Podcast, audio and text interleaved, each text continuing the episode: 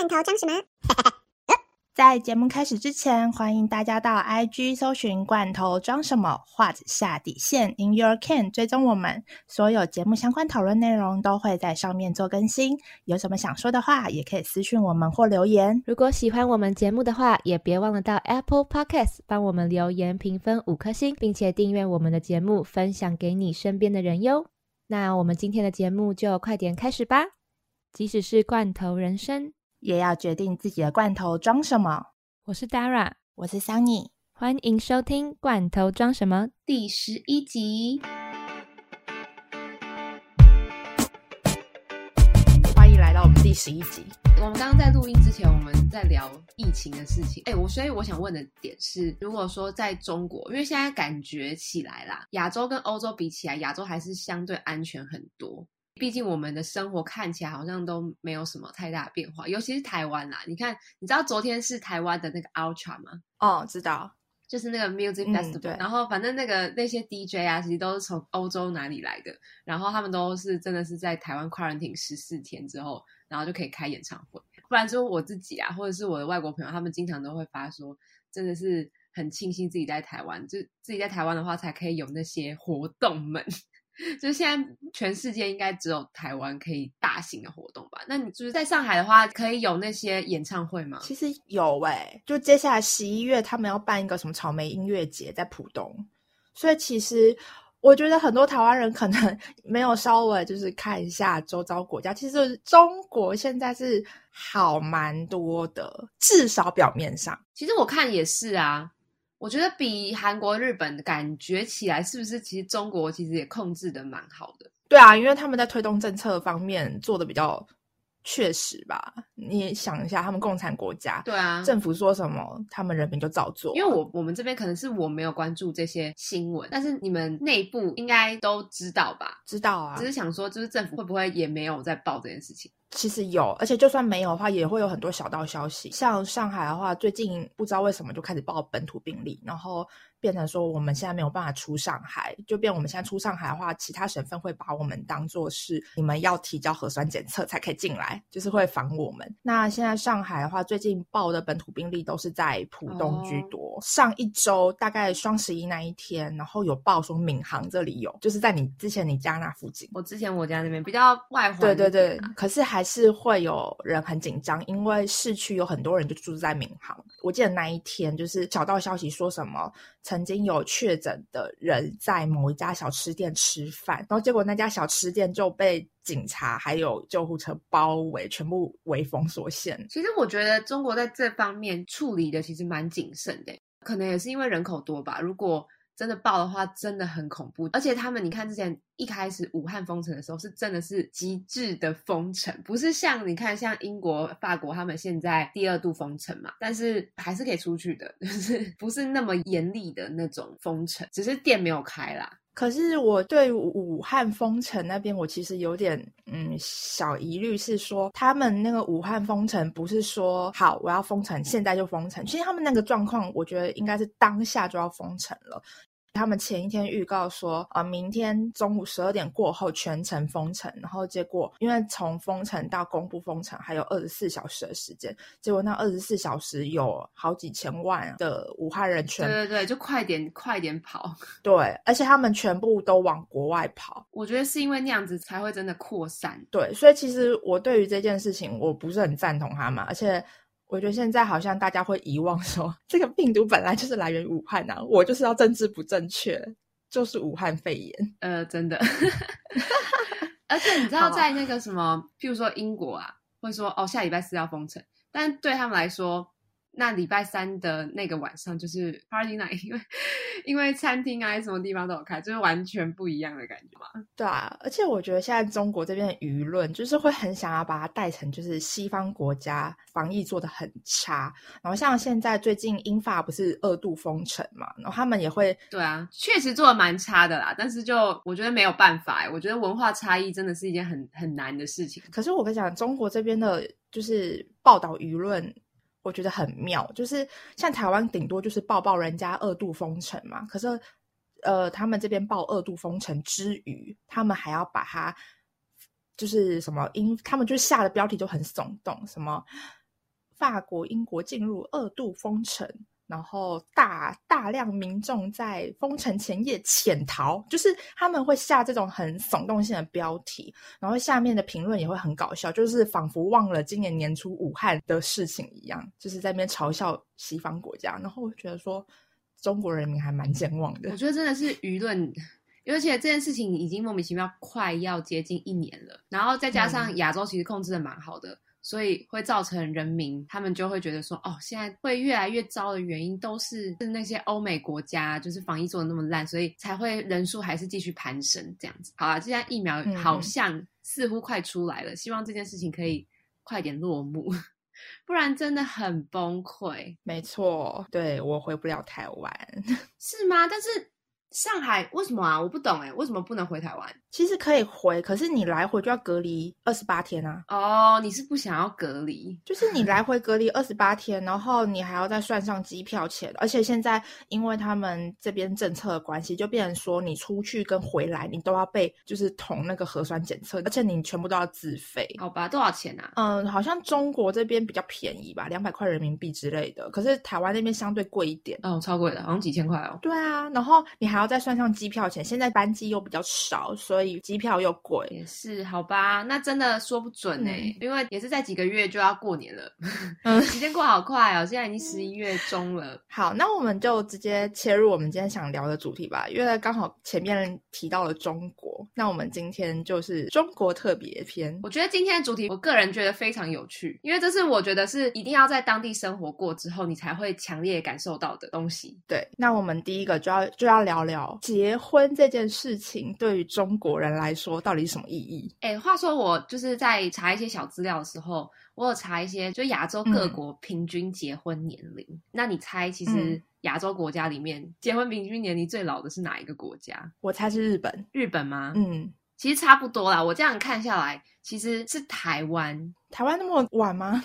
其实是台湾跟韩国，这是在维基百科上面的资料啦。其实也不确定是不是。就是真的很正确，但是 anyway 是在维基百科上面查的资料，他们就是大概就是写了一下亚洲各国平均结婚的年龄，台湾是。最老的，就是台湾跟韩国都是男性是三十二岁，女生是三十，好像蛮正常的。因为我记得我身边的朋友，只要是三十岁之前结婚的，都会跟他讲一句话，说：“哇，你真的蛮早就想定下来的。”对，或者说：“哎，你你蛮早结婚的。”但其实我觉得女生啊，在二十八岁开始，如果结婚的话，大家都会说：“哦，你是正常。”什么叫正常？你知道吗？就是正常时间，差不多时间结婚。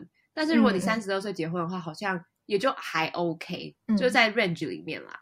然后当然就是其他亚洲国家，可能是东南亚那边，他们结婚年龄会比较早。但是以就是我们北亚这边的话，中国大陆的话是男生是二十六岁，女生是二十四岁，很正常。像我们两个这个年龄，在他们这边。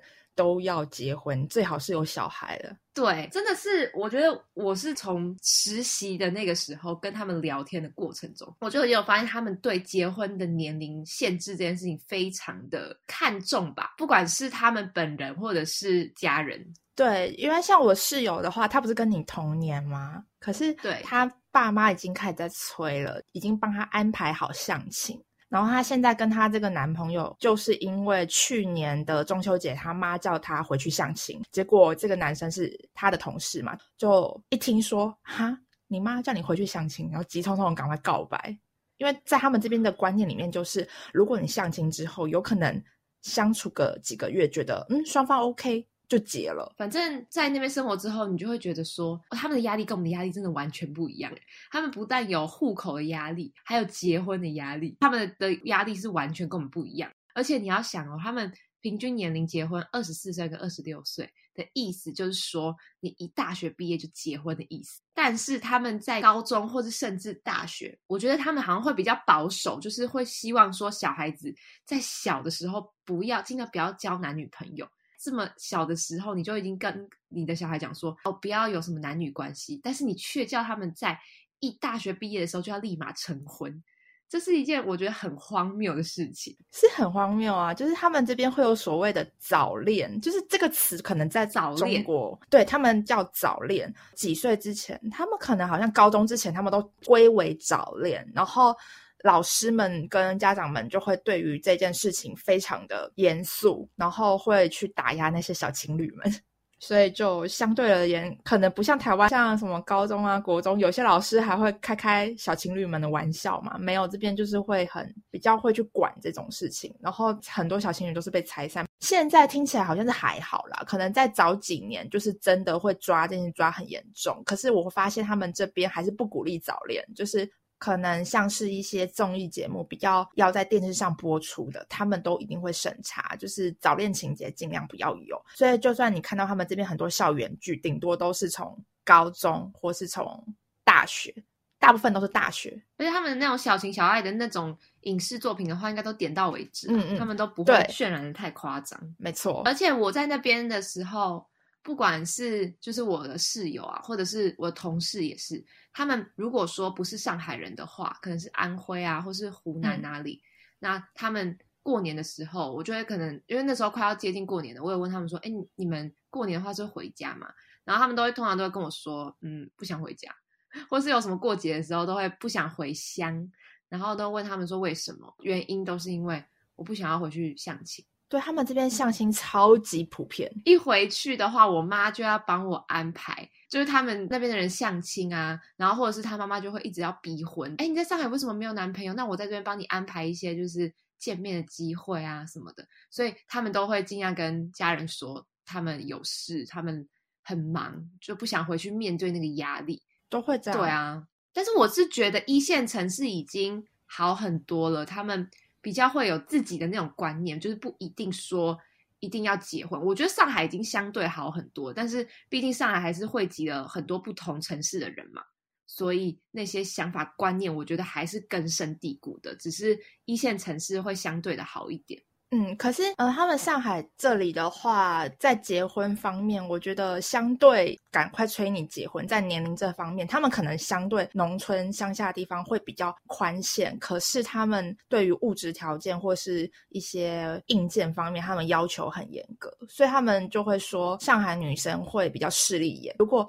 你这个男生不是上海人。是真的，或是没车没房，他们甚至不会跟你交流。就算你这个人其他的条件再怎么好，学经历很好，外形条件很好，可是你没车没房没上海户口，他们连谈都不会跟你谈。我身边就有真实的两个案例，是真的，就是我的上海的朋友。我在上海的两个朋友，有一个现在还没有结婚啦，因为他就会比较觉得说他不想要委屈自己。就是嫁给一个，对他们会觉得自己是天之娇女，所以他们有选择的权利。对，有一个女生，她我那个姐姐，她三十，现在大概三十二、三十三岁吧，但她现在还没有结婚。那没有结婚的理由也是因为她就是没有遇到她喜欢的人，那她也不想要强求这样子。所以我觉得这样子也是好，她也不会就是青菜随便嫁，你知道吗？但是她的条件也是就像刚刚 Sunny 说的一样。一定要是上海人，对，所以所以其实你知道吗？一定要上海人这件事情就已经很很难了。然后，但是他很矛盾，他又说他一定要上海人，但是通常上海的男生都比较就是 mommy boy，因为家里都通常都会家里比较有钱一点。对，然后另外一个真实案例就是我的小主管，我的小主管那个时候单身的时候，她交男朋友的择偶条件也是一样，就是。非上海人不嫁，对，刚好有缘分嘛，也遇到了一个她很喜欢的上海男子，她老公，他们现在也就过了快乐的生活。但是她那个时候择偶条件也是因为，哦，她她老公是上海人，然后有车有房，但是他们的条件会限制说。是要上海本地人还是新上海人也可以，因为他们这边有分。这个就搞笑了，他们都要本地上海人，不是新上海人。新上海人也不接受啊？不接受哦，那好严哦，很严格，而且是真的，他们的择偶条件都是你要原本 original 就是上海人。你知道我那时候听到的时候，我就会觉得说。哈，是哦，我就想说，中国领土这么大，有这么多人，但是他们是真的是打从心底瞧不起哦，因为他虽然没有讲的很明白，但是没有，他们是真的打从心底就觉得比较 high level 一点。我跟你讲，他们这边上海人隐隐约约觉得自己高人一等，然后他们都会称其他的那些省份来的人乡下，对他们会说乡下人。然后我我第一次听到的时候，我会有点惊讶。我想说，上海以外都是乡下。对对，因为他们就会觉得说，管他什么江浙沪，你他们会觉得江苏跟什么浙江不配与我上海相提并论。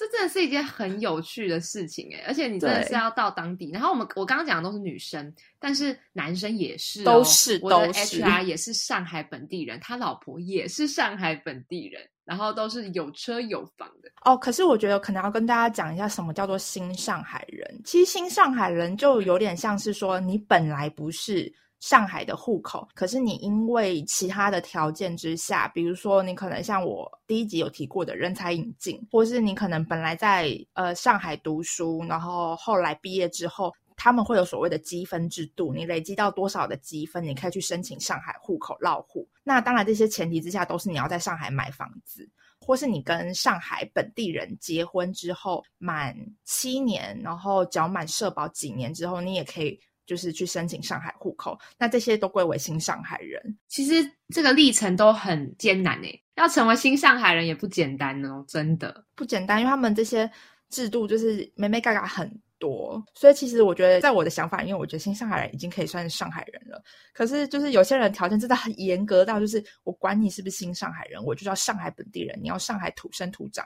我觉得最主要的原因也是因为他们本身就已经是上海人了，所以他们才会有这种观念。因为我刚好遇认识的人，他们都是出生就是在上海，所以他们的观念啊，或是他们的环境会造就他们有这样子的想法。对，然后他们还会要求，有些人要求很严格，你有房子还不行，你要有单独婚房，意思就是说我不要跟公公婆婆住，你除了家里的那套房是你自己的以外，你要有额外的房子。让我跟你单独住，而且我去上海的时候，我就印象深刻那个人民广场啊，我知道向青角吗？对对对，向青角那个真的是大开眼界。虽然我每次想要去参观的时候，刚好都没有看到，对，但是因为我我朋友他那个时候就是好玩嘛，那个时候我们也都当大学毕业。然后他就觉得那个是一个有趣的事情，他就自己拿了一把雨伞，然后自己贴自己的名字啊，多少就超多阿姨、叔叔、伯伯来问他说：“哎，你怎么那么年轻？然后在这边什么的？”然后就很有趣。他们会很像那种看到猎物的感觉，就是那边对啊，那边其实不是年轻人自己去贴，大部分都是爸爸妈妈去帮儿子女儿招婚。对，反正相亲角这个地方呢，就是它是一个公园。然后这个公园呢，你就通常是在假日啊，假日白天的时候呢，你就会看到那些妈妈跟爸爸们带着雨伞，雨伞上面呢就会贴，对对，好，例如来举例好，他们会贴说什么女什么上海人啊，几年生，身高多少，学历本科，上海某医院工作，然后她是护士，在上海有车有房无贷款，然后他写说什么短婚。未育，短婚未育是怎样啊？短婚未育就是他曾经有一段短暂的婚姻，但是没有生过小孩。对啊，然后或者是写这种什么，嗯，寻找要一米七五以上，有条件。相当有责任感、有担当什么的鬼啊？有担当、孝顺且聊得来的未婚男子，可以加我的电话跟微信是多少？对他们就会去贴这种东西，然后通常呢都不会是当事人嘛，通常都是他们的爸爸妈妈，然后他们爸爸妈妈就在那边 say gay 的那种感觉啊，就是在那边游荡，然后看一看有没有什么。但重点是，这很厉害的点哦，一个很特殊的点就是，他们这些都是只有文字上的。描述不有照片，有有有，我有看到过，因为我自己有去逛过，然后我还几乎把。我就我觉得我没有看过什么有照片的这种事情，诶你有看过吗？照片吗？照片还是有。他如果对于自己的儿子女儿长相非常有自信，觉得自己儿子女儿长得很好看的话，一定会贴照片。因为我的印象里面就是没有贴很多照片，反正我觉得主要还是以文字叙述大于照片啦。我自己觉得，因为你照片长那样，只是他就想要更想知道你到底有没有有车有房啊，这很重要，诶对，有车有房对他们来说最重要。我觉得这真的是一件很妙的事情，诶就是印度有。种姓制度其实中国根本就是类种姓制度啊，意思就是说你出生在哪边是一件非常重要的事情。这边的话，你是城市跟农村差的很多，然后你是城市的市区还是郊区也有差，城市的郊区有差哦，有差，因为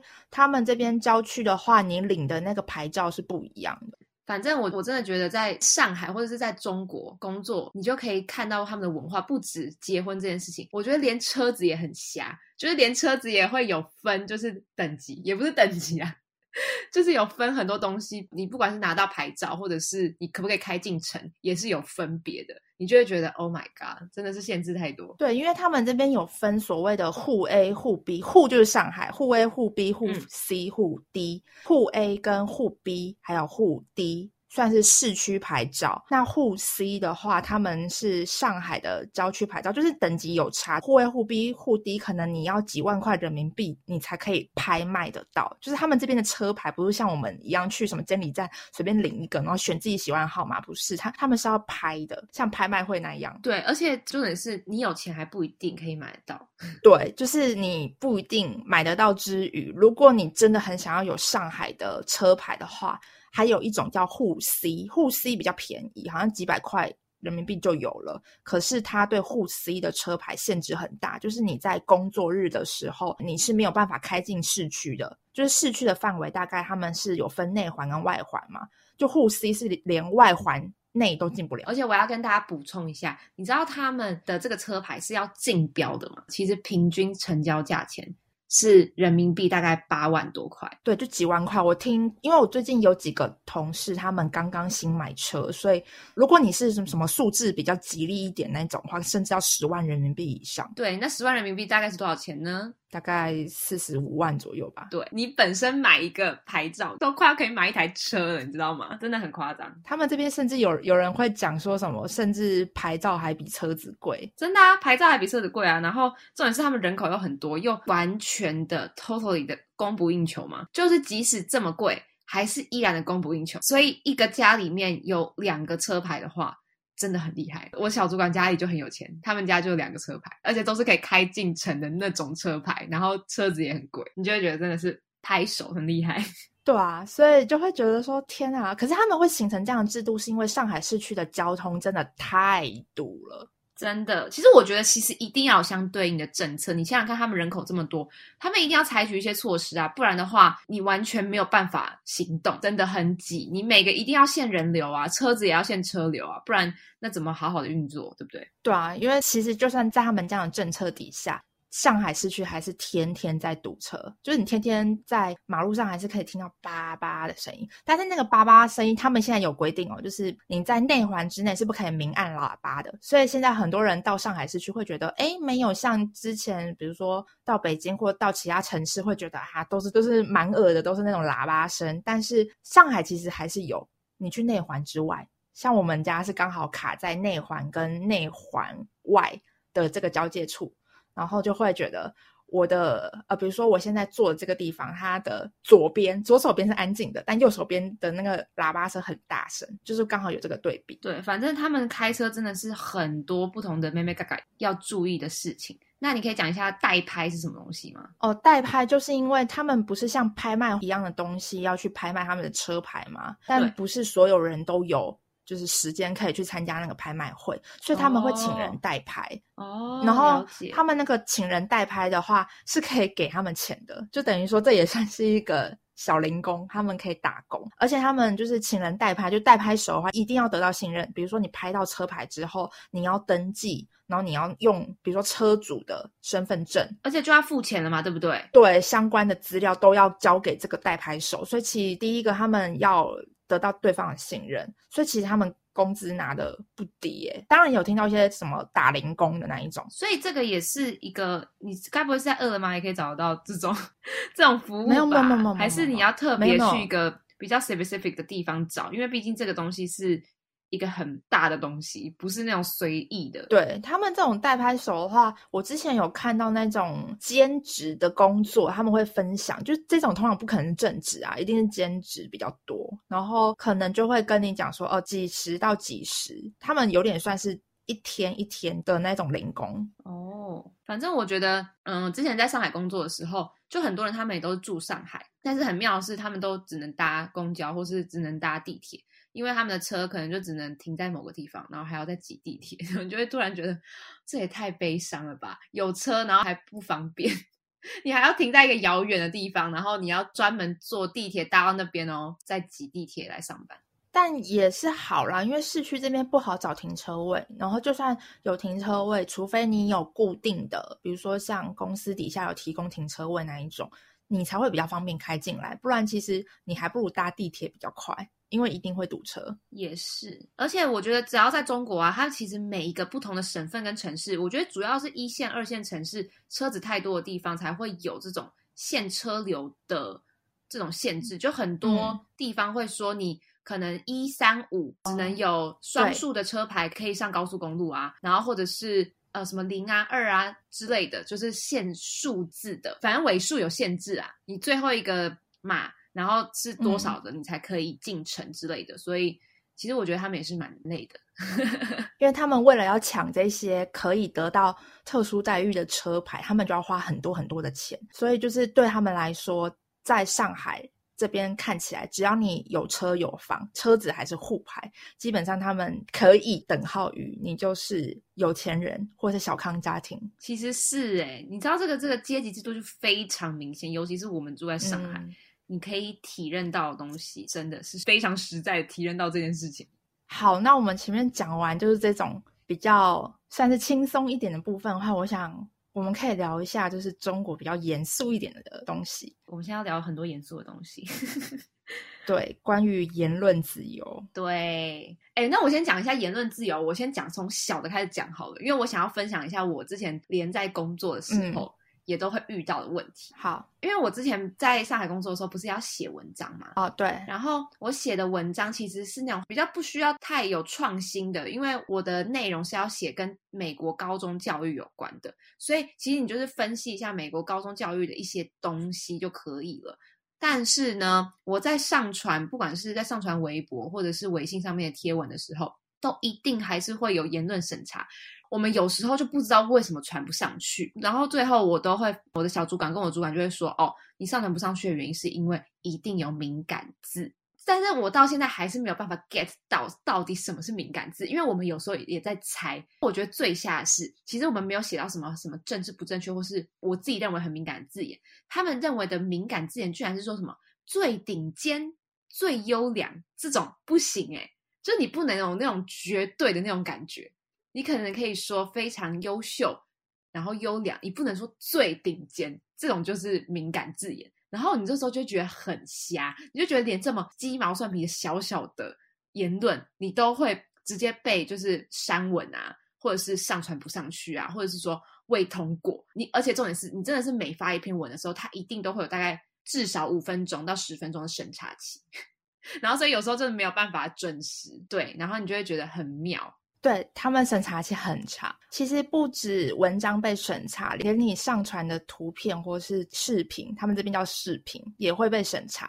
就是比如说你要做一篇文章，然后你想要引用某一个影片当做是补充说明的时候，你在上传这个影片，他们你也没有办法一上传马上用，你一定要先提前上传，上传等他审查通过之后，你才可以把它引用到文章里面，就超麻烦。我觉得是从很多细节里面，你就会发现他们这边真的审查很严重。像之前今年疫情刚过，我刚回上海的时候，你不是问我一件事情，就问我说：“哎，所以他们到底地铁站现在到底是怎么样检查你有没有就是戴口罩这件事？”然后我那个时候不是就想说：“哦，那我随手拍照拍给你看嘛。”结果后来只是真的就是对着他们的检查口那边安检。拍了一下照片，结果那个保安人员直接走过来，很严肃跟我讲说删掉。然后我想说，为什么要删掉？我只是拍了一下你们的安检口，你们所有来这边的人都看得到的地方呀。然后他就说不行，删掉，以免你在上面做了什么什么奇怪的言论发表。最近很敏感，他们人民会很，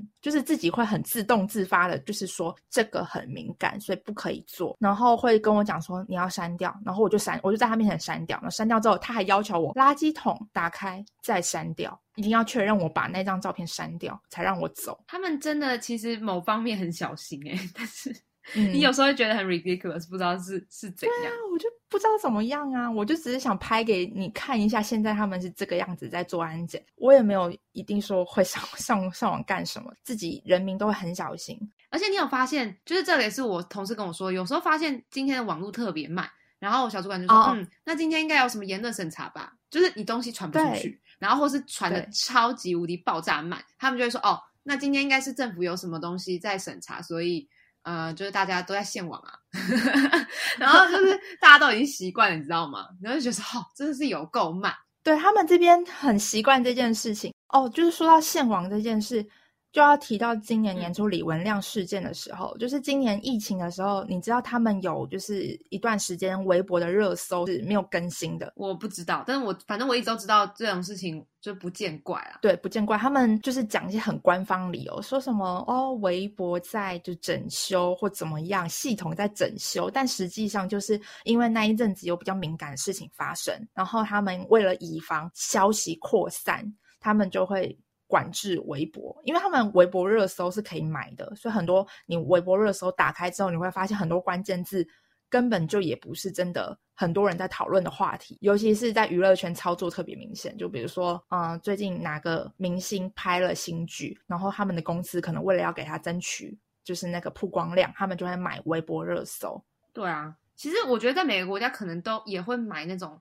你往上冲的那种东西，但是他们的话是为了要控制言论，或者是为了要带风向，他们就可以非常的无所不用其极的方式，因为毕竟社群媒体现在已经深入到每一个人的生活里面了嘛，所以你要操控舆论、操控言论，最好的方式就是大家看得到的推播啊，那你可以推上去的话，当然最好啊，对不对？对啊，然后还有就是像嗯年初也是啊，不是有很多什么公民记者单独进入武汉报道的事情嘛？其实微博上蛮多人在讨论的，但是他们讨论完之后，他们的贴文就是莫名其妙的，就是不见。他们自己当时好像不是有一群人在上面说我们要言论自由啊什么什么的。然后那一阵子可能因为中国官方他们自己在疫情的部分就是没有办法去控制，然后再加上他们也没有办法就监控说就。整个网络，因为他们整个的心力都投入到控制疫情了，所以那时候网络的声量还有一点上来。可是结果一到三月之后，这些所有的东西贴文，我再去看当时我看到的一些什么李文亮啊、什么陈秋实啊，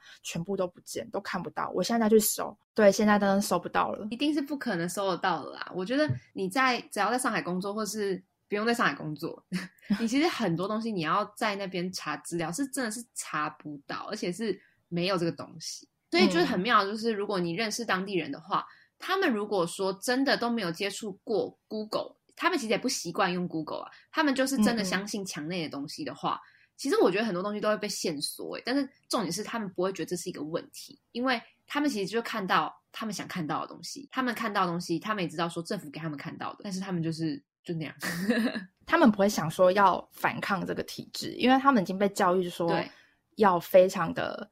听从政府所下的指令。我要分享一个，就是你知道像天安门事件在这边是找不到的吗？当然找不到啊！哎，拜托，我们那张照片，我们是被列在我们的历史课本上面的哦。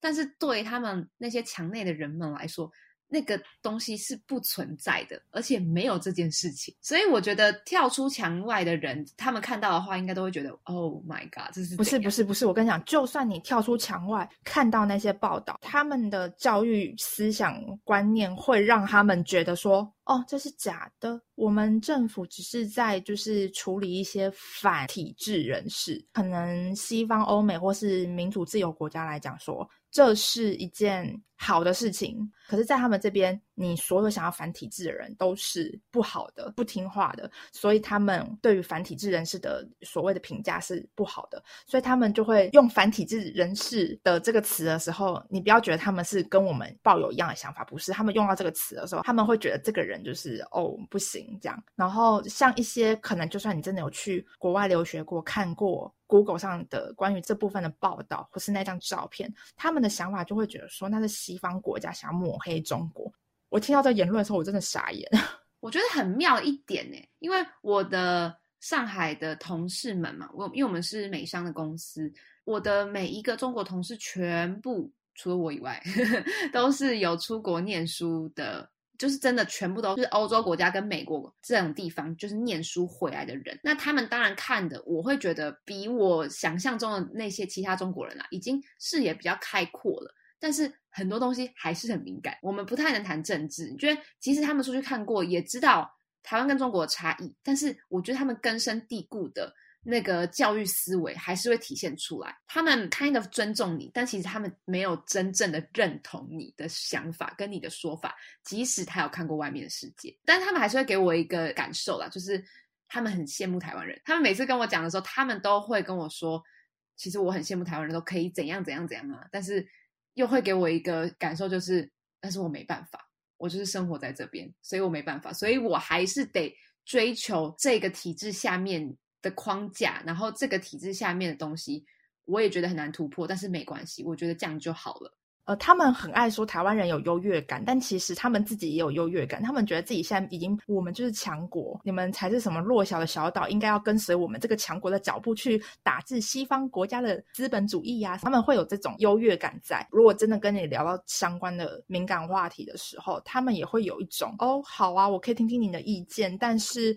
不代表我觉得你这样做是对的哟，就是这种感觉。其实我也有感受得出来，耶，但是我也觉得这也是为什么我觉得我跟上海北河的感觉，真的。然后觉得说哦，还好自己没有待太久，因为他们的价值观跟我的价值观完全不一样，我就会觉得我可以去体验那边的文化没关系，我可以去体验你们的想法。但是如果以长期来讲的话，我也不会想在那边定下来，而且我对就是 那里的男生也是完全没有兴趣，因为。大部分你知道吗？就是你不想要有刻板印象，但是你就是生活在这个城市里面呢，所以这城市里面又这么的魔都感，就是大家想法都其实还蛮深的，我就会觉得这不是我要的。然后我还是每一次跟他们有这样子方面的小辩论的时候，我就还是很 proud of 自己是台湾人。本来就是台湾人一定会以自己为傲吧，就像他们这边也会以自己为傲。讲回言论审查部分好了，我们刚刚讲的是一些比较个人的言论审查部分，其实他们这边连很多什么电视剧、综艺、新闻都会审查。那这边我们就 shout out to 他说犯罪 Lily。那因为我们自己私底下有跟他稍微聊过天，然后他有问到类似的问题，就是说节目在剪辑的部分，就他们这边很多节目都会先提前录好，然后。先送审，审查通过之后才播出。所以他们会变成说，录完之后原本应该是怎么样子，可是等到送完审查之后，你可能就会全部剪剪剪剪剪。像他们很多电视剧会虎头蛇尾，就是这个样子，就变成说他们有些编剧可能想要碰出一些比较敏感的主题，可是后来可能因为打擦边球，最后被他们这边的广电局驳回，因为他们要投入资金嘛，他们为了让这个节目过审，他们最后只能把它剪成四不像，然后再播出。但是我觉得这是在中国的话是非常正常的。你想想看，就是不止节目啊，你看一堆电影也都没有办法播啊。只要是敏感的东西，绝对没有办法播。就是各种的审查，不管是书籍、电影，那你就更不用讲那些做出来的节目了，一定是非常的，就是敏感的东西也不能触碰啊。我要讲一个，就是他们这边连穿越都不可以，诶穿越剧吗？我一定要找出那张图。你知道他们这边连穿越剧都不行，因为像之前好像快要十年前了，就是《步步惊心》那个时候不是穿越剧嘛？然后《步步惊心》很火的时候，还有跟《步步惊心》同时期杨幂演的那一部叫什么去了？《宫宫锁心玉》。就这两部都是穿越剧，然后那个时候穿越剧还没有限制，结果就是穿越剧爆红之后，好像是当时的新闻，我有点忘记要去查一下，就是说有人模仿杨幂跟刘诗诗，就是去什么撞头啊，就是希望自己也可以穿越回古代跟王爷谈恋爱，所以后来就是他们中国广电局这边就对于穿越剧全部都审查过一遍，就是你不可以有穿越的情节。我找到那张图了，他是说穿越故事要符合科学解释及。正能量。对他们要求正能量，所有的综艺跟电视剧全部都要走向正能量结尾，不然不给你播出。他们真的很好笑，我一定要在 IG 上面分享这张图给大家看。然后他写到，譬如说 同性恋题材点到为止，要转为友情。那请问一下，要转为友情的话，为什么要拍同性恋议题呢？所以我才说他们这边很多电视剧就是打擦边球，然后想要就是可能那个编剧想要走这个议题，可是最后又要过审。你看到最后，你就会很生气。哎，真的很多哎，我一定要再分享几个。他说什么爱情剧不能太甜蜜，青春剧要避开早恋，就像刚刚桑尼讲的一样，避开早恋、犯罪及暴力。然后啊，什么拍改编剧要忠于原著，不得调侃宗教，尊重少数民族文化，禁止宣扬灵物附体、妖魔鬼怪、轮回迷信，就等等的啦。我之后再。分享给大家看，然后他都说什么什么重拍经典剧要表现正能量，你觉得不懂啊？反正他们的审查真的是太妙了，我觉得非常的有趣，就觉得台湾真的是一个自由奔放的国家呢。对他们连就是什么伤害英雄烈士的名誉这件事情，他们都要审查。这个就可以刷到图一下法科电台的，就是某一集，我有点忘记了，反正应该最新的几集有讲到去中国录节目的时候，也是因为他名字跟英雄烈士是同名的，所以他就不可以用他的本名。觉得他们连这种小小的东西都要很注意。然后像我很喜欢看的什么《明星大侦探》，他们其实是犯罪调查类的呃实境节目。他们连这种节目，就是照理来说，大家在做这种节目的时候，大家就知道哦，它就是游戏啊，就只是一个游戏。但是他们这个还是会不过审。因为他们会觉得说你里面有犯罪情节，所以你最后面一定要加一个类似比较正能量的结尾说辞，你才可以让这个节目过审。而且你这个节目不可以在什么电视上播出，你只能网络。反正我觉得，其实他们的言论的控制啊，他们都说什么现在没有那么严重的洗脑了，我觉得没有，这个也是某方面的洗脑。你是从小到大的教育之外，你连长大你要选择你自己想要看的影视作品的东西的话，也是经过 filter 的东西，真的是很妙。好，那我们最后讲一下在。中国这边的同志的处境好了，因为我在这边有遇到几个就是女同志朋友，那他们就是跟我讲了一句话之后，我会很心疼他们。有曾经跟我讲过说，如果中国跟台湾真的打起来，我会希望台湾赢。然后我就会很震惊，我会问说为什么？他说因为这样我就可以结婚了。Oh my god，这个好难过。嗯，而且不止一个女同志跟我讲这句话，就是大概目前听下来已经有两三个了。不管他们是很震惊的。跟我讲，还是说带着就是有点开玩笑语气讲这句话，我都会觉得听下来很难过，因为对我们台湾人来说非常非常稀松平常一件事情，可是对他们这边是一种奢求，甚至就是奢求什么打起来台湾赢这种不可能的事情。不是说台湾不会赢，而是说不可能打起来。对啊，因为我也有跟我韩国朋友聊到同志这件事情，因为其实上上礼拜我们才去有去看了一下那个台湾的同志大游行，然后所以我们就聊天。其实不管怎么样，其实大家用想的也知道，如果要在亚洲国家，我觉得不会有第二个国家可以有同志结婚的这种法律会通过。不会，我觉得泰国会通过。对，泰国有可能。我是说北亚的部分，就是以中国、韩国、日本、台湾来讲好了，我觉得真的只有台湾，就是中国是不可能嘛。然后韩国跟日本，我觉得也不可能。而且就是我觉得同志在连在韩国的处境也是备受打压。因为真的，我觉得跟民族性也有关系啦。然后你看，在中国的话，他们都不行啊，而且你一定会被歧视的眼光非常严重。但是我身边还是有，而且我觉得我身边遇到的就是隐藏版的吧。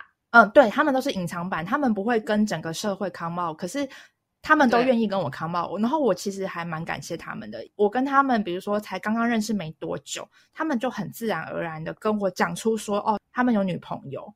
然后我也不会觉得怎么样，然后我就会跟他们聊，哎，真的假的？那他现在人在哪里？你们平常，那你平常是怎样去找他？我会像是听到朋友说，哦，他交了一个对象的感觉，去跟他们聊天，所以他们也会很自然而然的一直跟我讲，就是他们跟他们对象相处的一些话题啊，或者是，可是他们在周遭环境是绝对不会讲的。然后他们也知道我不会跟别的人讲，但我就问他们说，嗯，所以你爸妈或是你其他朋友都不知道吗？他说。不知道，我说那你为什么愿意跟我讲？他们跟我讲一句话，因为你是台湾人，好悲伤的感觉哦，很难过。其实我当下会有一点点想哭，我就会觉得他们信任我，愿意跟我讲这件事情，但前提是因为我是台湾人。对我们确实思想比较开放，就算不是每一个人都有这种思维啦，但是相对来，我们这一辈的人就会觉得说，本来就是那样啊，你你可以爱你所选，然后选你所爱。你可以喜欢你想要喜欢的人，不管他的性别或是什么。嗯，但在他们的话，就会觉得说，在体制下，然后还有整个社会框架下，然后跟政府说什么，就即使他内心有很想要说出来的话，也没有办法展现。反正其实有好有坏啦，不是说中国所有东西都不好。他们这种制度下一定也有好的、值得台湾学习的地方。比如说，像是制度方面、政策方面，他们推行的很迅速。这件事情我觉得台湾很难做到，因为台湾会有很多不一样的声音，那政府需要去考虑的。但这边的话，他们就是反正政府说什么，我们就跟着做什么，就算有反对好了，他们也不会真的去反对，政府也就可以直接做。其实这在政策推行方面是还蛮好的。这部分其实台湾也不是说台湾可以学习啊，就是可能永远没有办法达到他们这样的效率。但其实对于从小到大习惯这种民主社会的我们来说，我还是必须说，我真的 proud of be 台湾人。对我真的，我也是非常的骄傲自己是台湾人。好，这是我们今天的结论。